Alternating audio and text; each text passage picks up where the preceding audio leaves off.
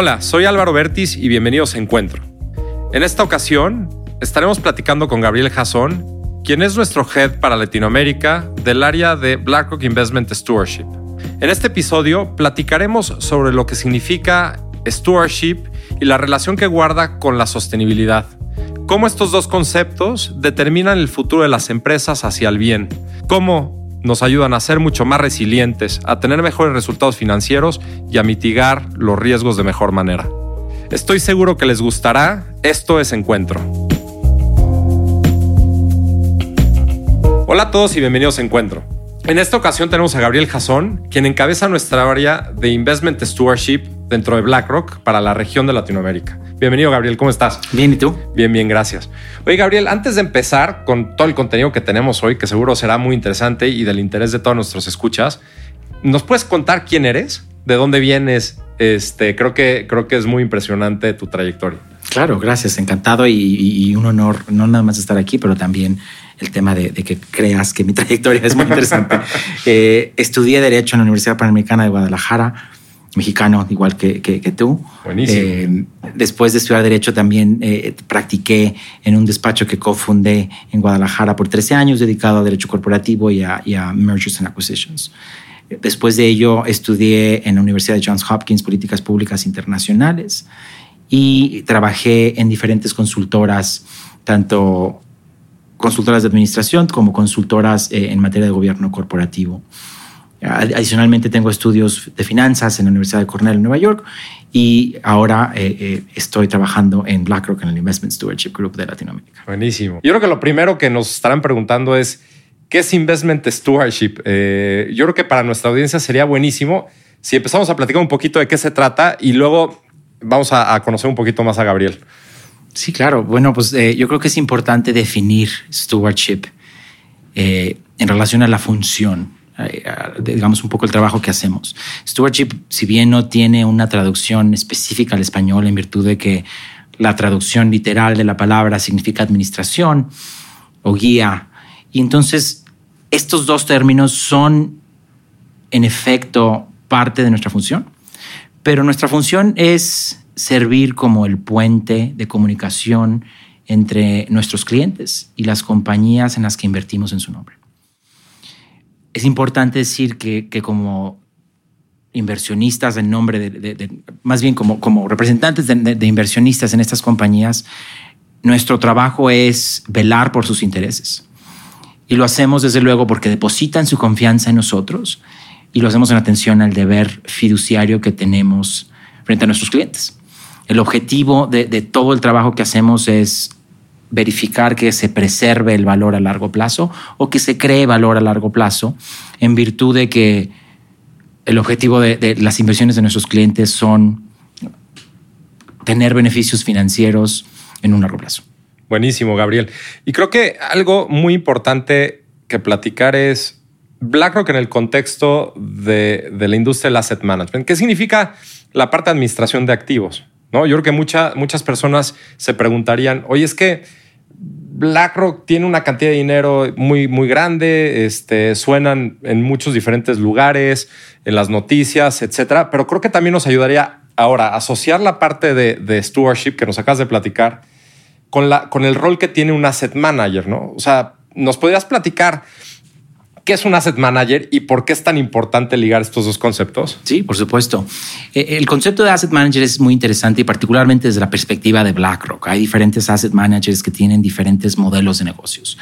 En particular en BlackRock, la compañía invierte en diversas en diversos vehículos de inversión. Por ejemplo, pueden ser alternativos, puede ser infraestructura, puede ser deuda, pueden ser bonos, bonos soberanos, puede ser el mercado de capitales. Stewardship particularmente ha sido utilizado y visto como un norte en el proceso de integración ASG de la compañía entera, en todos los, los, los diversos vehículos de inversión. Pero nuestro trabajo específico está, digamos, centrado en el mercado de capitales.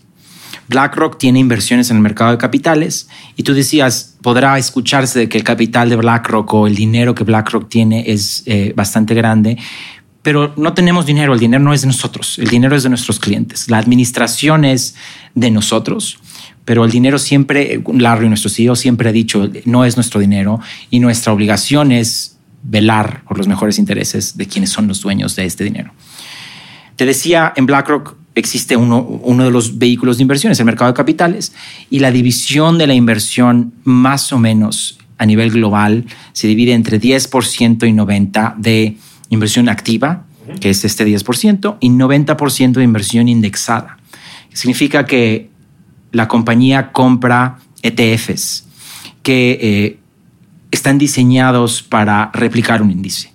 Y por lo tanto nosotros tenemos que comprar en virtud de, las órdenes que nuestros clientes nos dan para, para administrar sus activos, su dinero, replicando estos ETFs. Es decir, si una compañía se encuentra, por ejemplo, en el SP 500 en el número 10, de, acuerdo a, la proporción de su mercado de capital, de su market cap, entonces compraremos lo, proporcional a ese tamaño, eh, replicando el, ETF. Y entonces así es como se ve un poco, particularmente la inversión en este pie de que digo del mercado de capitales. De acuerdo. Y, creo que a mí como me gusta pensar, ¿no? Este, cuando me preguntan mis hijos, oye, ¿qué carambas este, haces papá o, o qué carambas es BlackRock?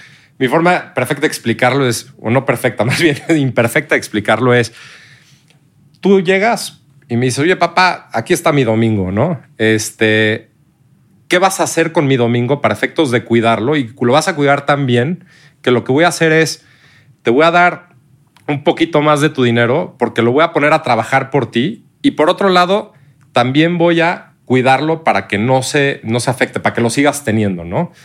Y creo que, y creo que lo que comentabas, Gabriel, es sumamente importante porque, como tú dices, stewardship es la manera en que cuidamos y nos aseguramos que esa confianza que el cliente puso en nosotros sea muy bien, muy bien tomada en serio, muy bien depositada y, etcétera, ¿no?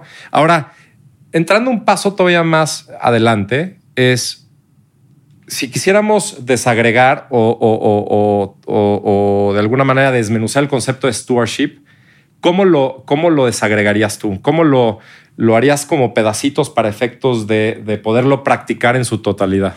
Yo creo que es importante para ello entender un poquito más las herramientas que tenemos de stewardship para efectos de ejecutar nuestra labor. Y, y estas herramientas son tres.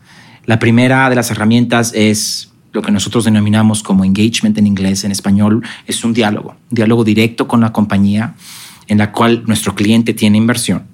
Y el objetivo del diálogo es dos.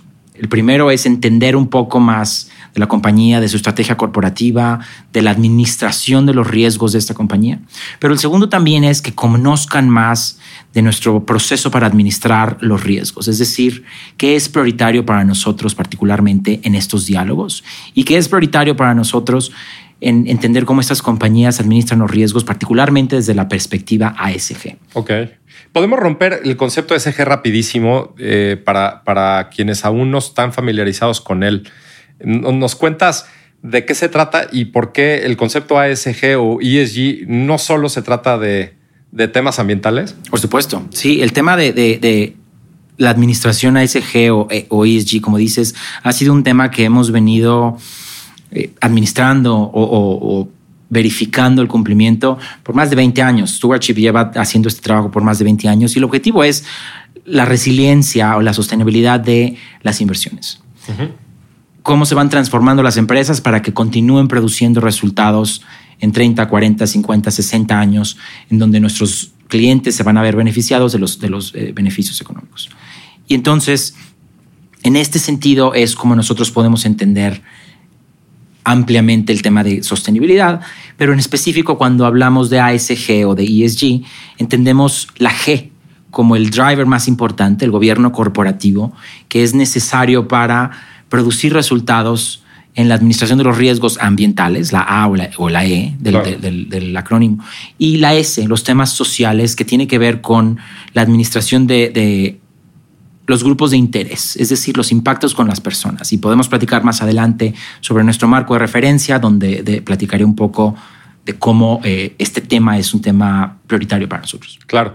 Hace, hace poco estaba en, en una plática con, con algunos estudiantes y, y, la verdad es que me sorprendió mucho porque cuando platicaba de sostenibilidad como que se fueron a la etimología, ¿no? Decían, híjole, pero, pero no me platiques que sostenibilidad es, es, es, ambiental y social y, gobierno, etcétera. Back to basics, profesor. Así decía, ¿no? Sea, al final lo que significa en la biología es permanecer en el tiempo. Sea, como un organismo permanece en el tiempo y ese concepto me encanta porque es decir, oye, yo hoy que estoy depositando mi dinero en una empresa, estoy confiando en esa empresa, lo que quiero es que permanezca en el tiempo de manera satisfactoria. Yo no invertiría jamás en algo que sabría que va a morir o que, o que, o que no va a trascender o que va a arriesgar mi capital. ¿no? Entonces, como que me encantó ligar como esos, esos conceptos de manera de manera súper directa, ¿no? Y yo creo que ahí justo dando un poquito de ese tema, parte de nuestro objetivo y de nuestra definición cuando, cuando tratamos de entender la administración de los riesgos, lo que comunicamos es precisamente eso. Queremos verificar cómo se está preservando el dinero, es decir, permanece en el tiempo. Sí, claro. O se crea el valor a largo plazo, que es un mejor escenario. No nada más se preserva, pero también se aumenta. Total, no, totalmente. que tiene que ver con el domingo de tus hijos. tiene que ver con el domingo de mis hijos. Híjole, cara, y que ya luego que vayan creciendo se dan cuenta que es, un, poco más complejo de lo que, de lo que explicamos, ¿no? Oye, Gabriel, platícanos por qué, por qué la parte de, de los consejos de administración se vuelven tan relevantes para efectos de que la empresa pueda lograr los objetivos que tiene, ¿no? Y a su vez cuidar a sus stakeholders, ¿no? Creo que, creo que es un área que desgraciadamente en muchos de los países en los que trabajamos, etcétera, aún no toma la relevancia que debería tomar y de repente se ve hasta como un tema de honor, ¿no? Como decir, ah, estoy en el consejo de administración, me nombraron, qué honor, que sí debe ser un honor, pero hay mucho más allá, ¿no? Este, ¿nos cuentas, nos cuentas tu visión? Sí, por supuesto. Es visión de BlackRock en el sentido de, de la obligación fiduciaria la encontramos mm, esencialmente en la elección de los miembros del Consejo Directivo. Y por eso nosotros tomamos tan en serio las elecciones y la evaluación de toda la información necesaria para llegar a este momento y culminar en decir votamos y, apoyamos una elección de un miembro de un consejo. Ahora, regresando un poquito al tema del, del gobierno corporativo que dices, bueno, pues es un honor efectivamente parte de nuestras prioridades. Una de ellas es la calidad del consejo directivo. La otra tiene que ver mucho con la estrategia corporativa. Y entonces, la estrategia corporativa es toral entender cómo se está transformando para continuar produciendo resultados en un futuro cercano, pero a largo plazo también. Y entonces esta estrategia corporativa dicta una serie de necesidades, de habilidades y experiencias para poder administrarla de una manera efectiva. la obligación del consejo directivo es supervisar que el C-suite, la administración, ejecute de manera correcta y, administre de manera correcta los riesgos de la estrategia corporativa que han fijado. Y entonces esto se transfiere a cómo se eligen los miembros del consejo y qué capacidades necesarias tienen para administrar la, estrategia corporativa. Si bien, como dices, es un honor, no es honorífico el cargo.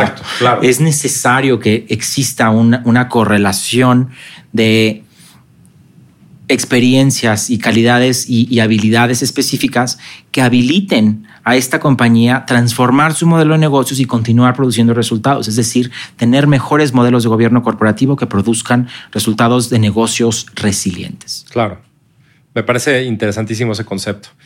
Algo que, a mí me gusta mucho cuando, cuando hablamos de, temas de, de stewardship, de temas de sostenibilidad es, si no sabes comunicarlo, al final pues, nadie sabe la realidad de lo que estás haciendo, ¿no?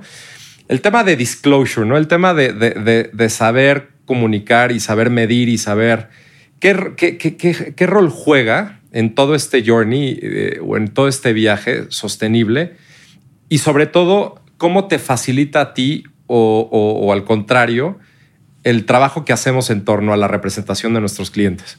Sí, yo creo que ese es un tema esencial. Qué bueno que lo tocas, porque definitivamente el contar la historia es importante. Y, dos temas. Uno, el inversionista institucional internacional únicamente puede informar sus votos y, su análisis de riesgo con información pública. Entonces, la calidad de la información que, que ponen allá afuera es la información que los va a definir a las compañías ante la comunidad internacional.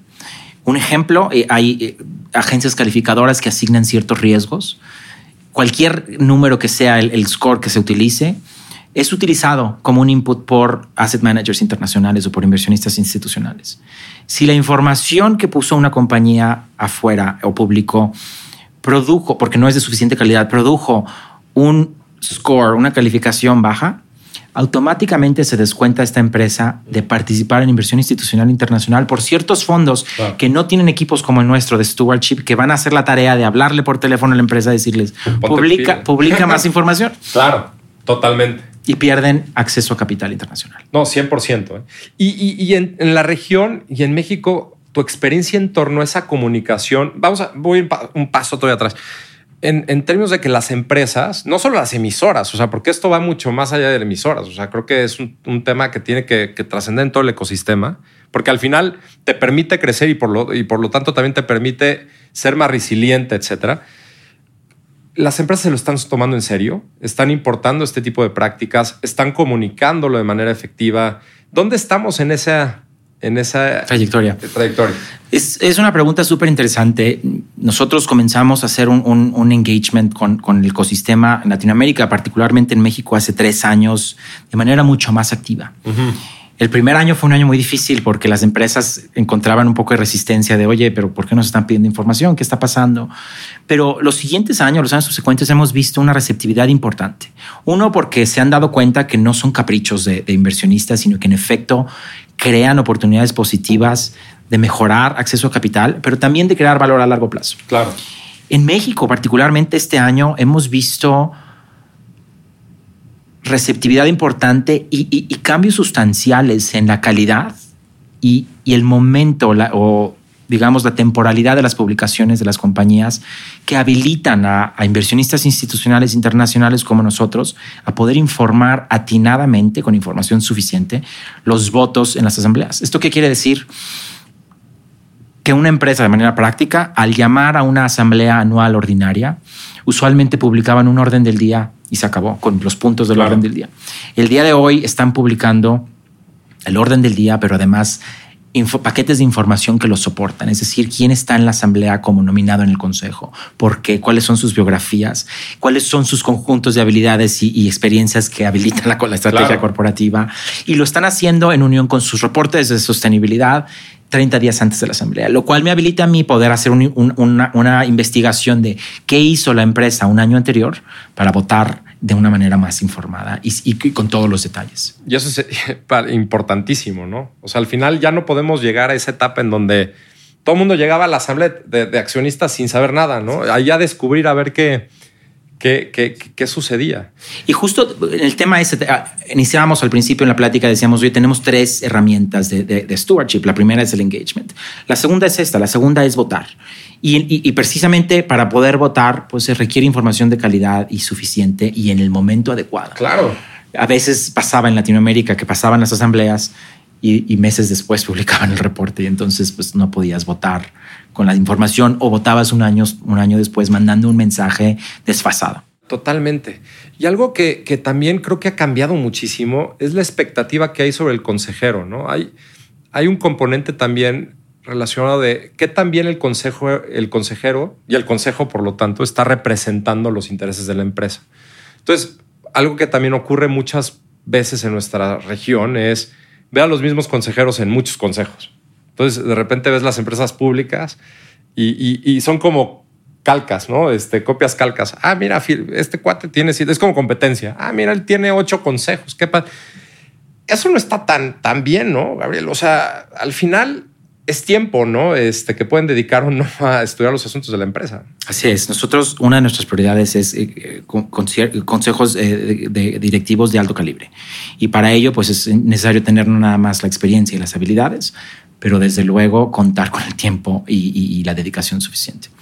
Este año, eh, igual que el año pasado, hemos mandado una carta, la mandamos hace dos semanas, a las empresas donde hemos dicho que encontraríamos preocupante si consejeros están en números exagerados de, consejos porque no tienen tiempo suficiente para administrar los riesgos distintos de todos estos diversos modelos de negocio. Y entonces hemos dicho a las empresas, proporcionen información y un plan de decir, oye, ¿cuándo y cuántos eh, consejos directivos estarían, en qué consejos y por qué? Para poder entender más su involucramiento en el día a día, porque bien, como bien decías, pues no es un, un, cargo honorario, es, implica un trabajo arduo que es un nombramiento donde se le deposita la confianza con el voto. Eh, y, es, es, es, una confianza fiduciaria que, que, se comparte de cierta manera o de manera similar a nuestra obligación fiduciaria frente a nuestros clientes que ellos tienen frente a todos los accionistas, ellos los consejeros. De acuerdo. Yo creo que, yo creo que hay, debe haber muchos consejeros que yo creo que no se dan cuenta la gran responsabilidad que tienen. Déjate con la empresa, ¿eh? O sea, responsabilidad regulatoria de hacerse, no, este, de, asegurarse que la conducción de sus asuntos, de lo que están votando, de lo que están firmando, pues sea, sea totalmente en el orden que, debe ser, ¿no? La independencia, bueno, voy otra vez, me, adelanté un poquito. La diversidad y la independencia dentro de los consejos, ¿no? Creo que es otro de los grandes retos. La ley, ¿no? Este, te requiere tener un mínimo, ¿no? De consejeros independientes que normalmente los cubren para dar el check.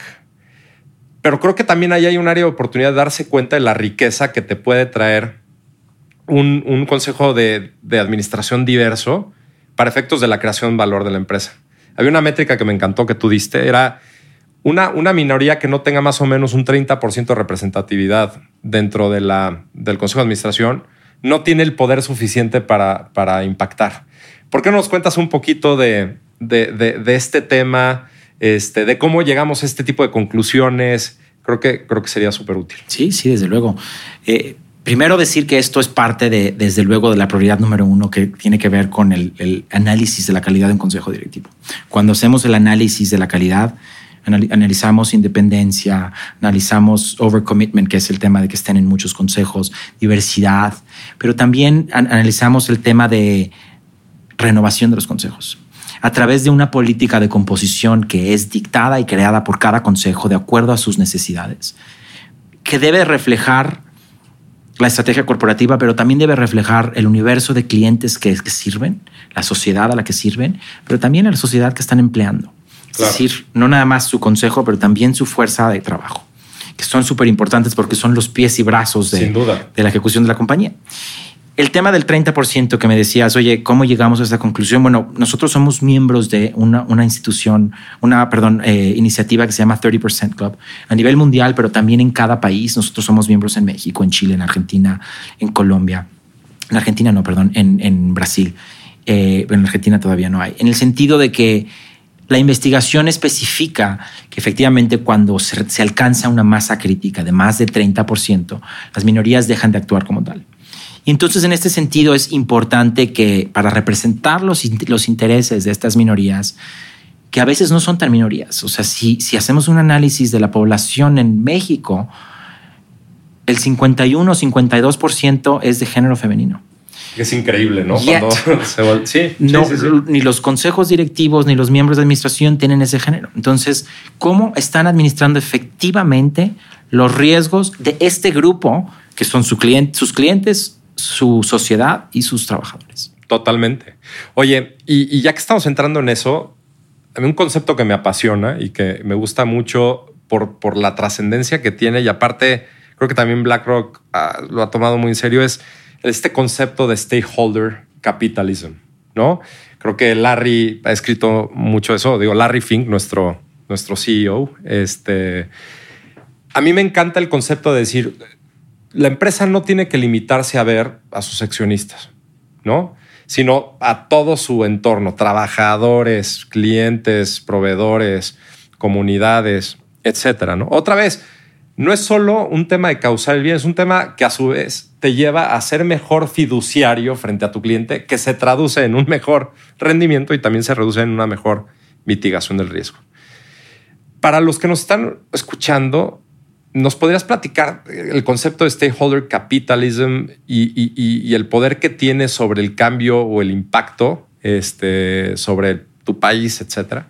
Una de nuestras prioridades, precisamente en, el marco que les platicaba, es el impacto de las compañías con las personas.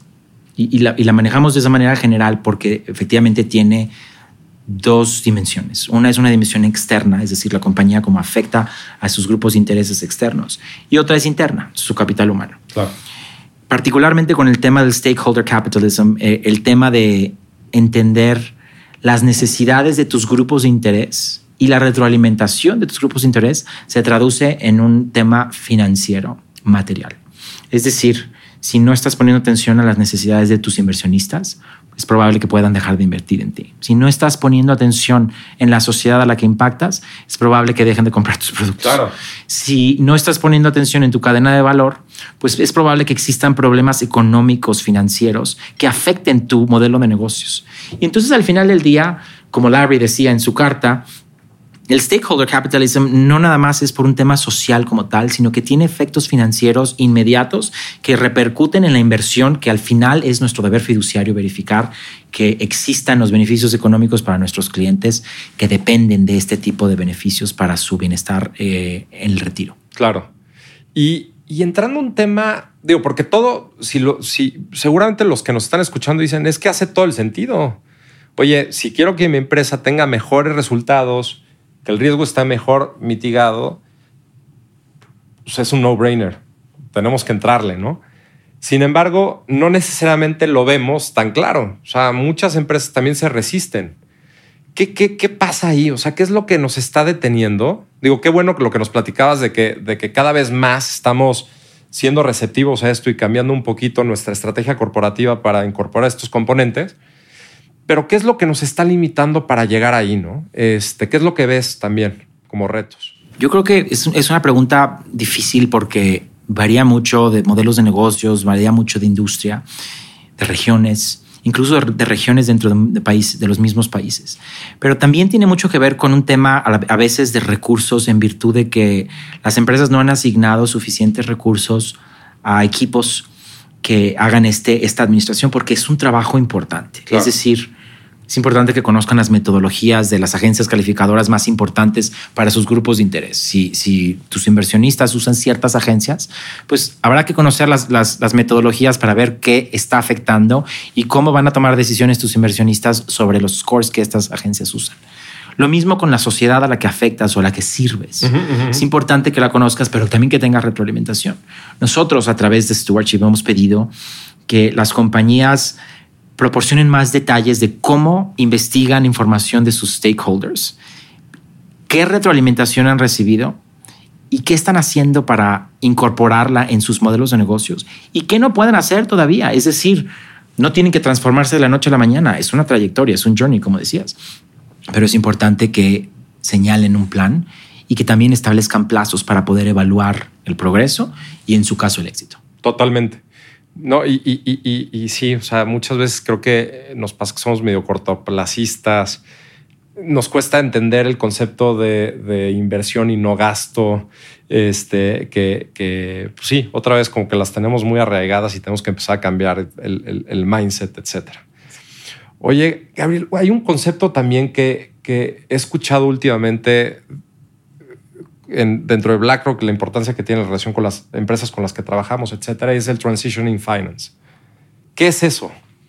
Sí, es un tema que tiene que ver mucho con cómo se están transformando los modelos de negocios para continuar siendo resilientes y que se ha acelerado un poco con la investigación que ha demostrado cómo el cambio climático, por ejemplo, es, es toral y central para, para nuestra existencia para continuar siendo eh, una raza eh, humana eh, efectiva, pero también que tiene que ver con la inclusión de los grupos de interés.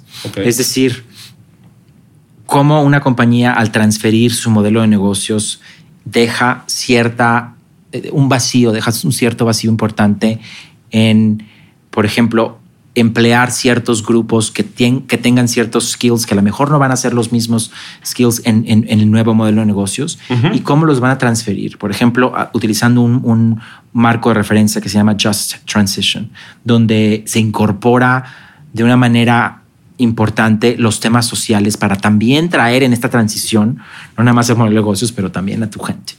Y el tema financiero que tiene que ver mucho con, con, lo que Larry hablaba y que te oí en la mañana también repetir es cómo las, las empresas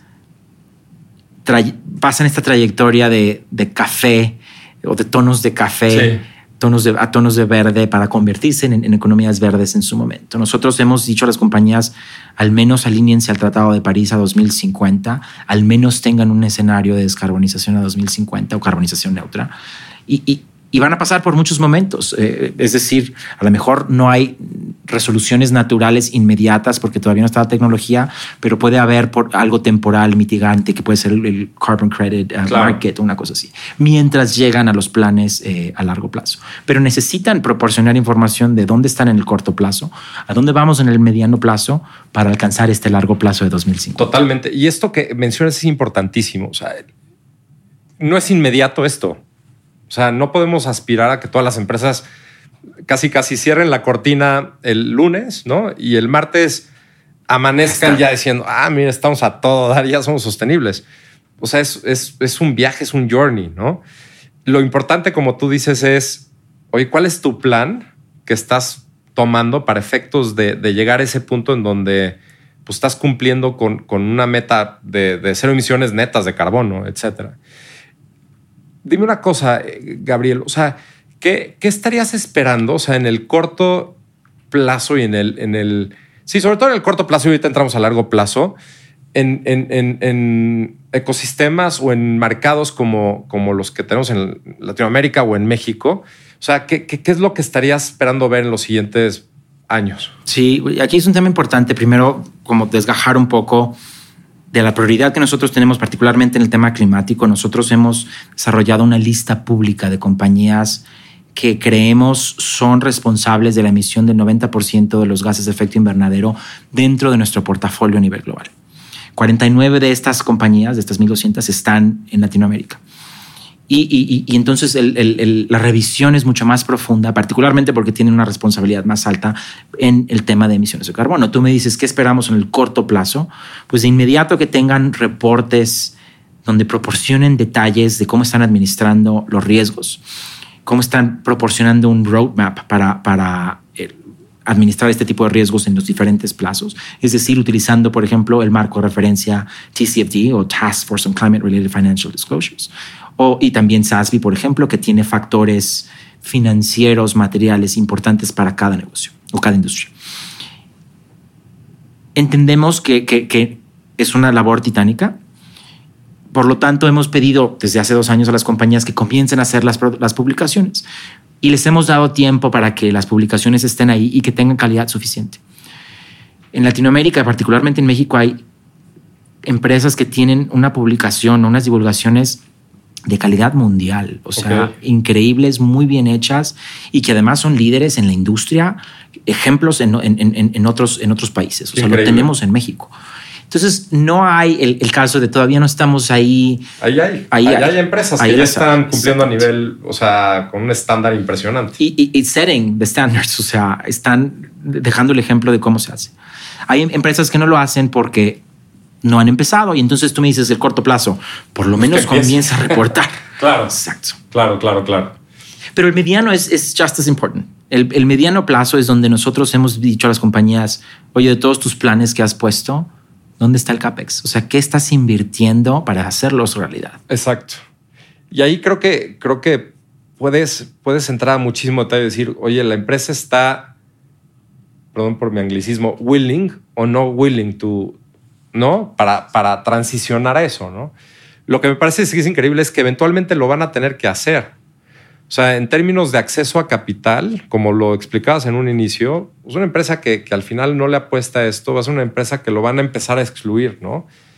Van a empezar a votar en contra en ciertas decisiones de, sus asambleas de tenedores o de accionistas, etcétera. Entonces, es otra vez, no hay downside, es puro upside el hecho de que lo empiezan a hacer, porque otra vez al final generan mejores, mejores resultados, ¿no?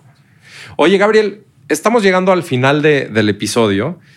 Yo quisiera que nos dejaras con una reflexión o, algo que se puedan llevar todas estas empresas que te están escuchando, o, más bien no las empresas, sino cualquier funcionario o entrepreneur o empresario que, oye, yo sí quiero tomar ¿no? este, este, esta oportunidad, este viaje, quiero empezar a, transicionar por ahí, ¿qué consejos les darías? Yo creo que es importante, como lo dijo Larry, que, que, el stakeholder analysis, es decir, el, el, análisis de sus grupos de interés sea hecho en un sentido importante para que entiendan las prioridades de sus grupos de intereses más importantes. Cómo se ven sus inversionistas, ya sean institucionales, internacionales, institucionales, locales, privados, qué es prioridad para ellos. ¿Qué es prioridad para tus grupos de interés eh, sociales, para tu sociedad en la que estás eh, eh, sirviendo, digamos, para tus clientes, para tus trabajadores? Eso es toral. Pero segundo, la información está ahí, es decir, todos los inversionistas institucionales tenemos una riqueza de información pública. Nosotros en BlackRock tenemos un portal en Stewardship que tiene todo el detalle de, de principios globales, de cómo entendemos temas filosóficos de independencia, de diversidad, cómo debería de verse un consejo, qué tipo de temas son los temas prioritarios, a temas súper minuciosos de cómo se vota en México, por qué, qué tipo de temas legales en México son verificados, particularmente por, la, por las diferencias de cada uno de los temas en los países en los que estamos. Entonces, todo esto es público. Y, toma leerlo un día. O sea, ni siquiera, ni siquiera es, oye, ni esos seis meses. Nada. O sea, entonces la información está ahí léanla, ¿no? Por otro lado, anímense, o sea, creo que es un tema de voluntad, de decir, oye, ya quiero empezarlo a hacer y, pues bueno, ojalá y todas estas empresas, empresarios, entrepreneurs, como decíamos, lo empiecen a incorporar lo antes posible y los que están empezando ahorita una empresa, empiecen con, también con esto, ¿no? Es mucho mejor que lo hagan desde ahorita porque entonces tienen ya el, trayecto mucho más sencillo. Retrasarlo, retrotraerlo una vez que ya empezaron a, tener todos sus procesos es más costoso y más difícil. Buenísimo. Oye, Gabriel, mil, mil gracias por estar con nosotros. Nos encantó platicar contigo y creo que nos dejaste muchísimos tips, este, lessons learned, etcétera. Entonces, seguramente los que nos están escuchando estarán felices y incorporando mucho lo que platicaste en sus estrategias corporativas. Muchas, muchas gracias. Mil gracias por la invitación y sabes que, somos fan de, tu, podcast. No, muchas gracias, Gabriel. Gracias a todos.